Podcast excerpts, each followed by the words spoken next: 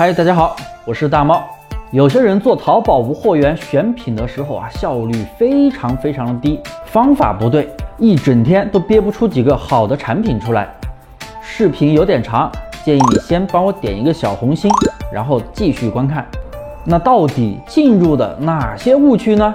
有些朋友在选品的时候，包括我的学员，总是喜欢去先找到符合潜力逻辑的商品，也就是先去哎大量的去分析这个产品是否符合它的一个选品标准，然后再去看这个产品是否有足够的差价，找它的货源，从淘宝找低价的货源，从幺六八八找低价的货源，好不容易选到一个。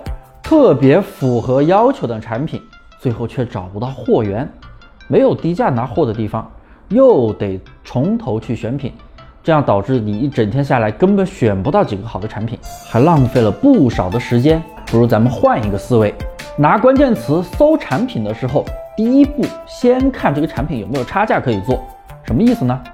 有没有货源？有没有高价的宝贝？有没有低价的宝贝？先看有没有差价，如果有差价可以做。咱们再继续再去分析这个产品是否符合咱们的一个数据逻辑，你会发现这样选品快了很多，选品的效率至少提升两倍以上。怎么样，看懂了吗？如果没有懂，你可以先帮我点一个小心心，然后在评论下方留言你的问题，我会一条一条给你解答。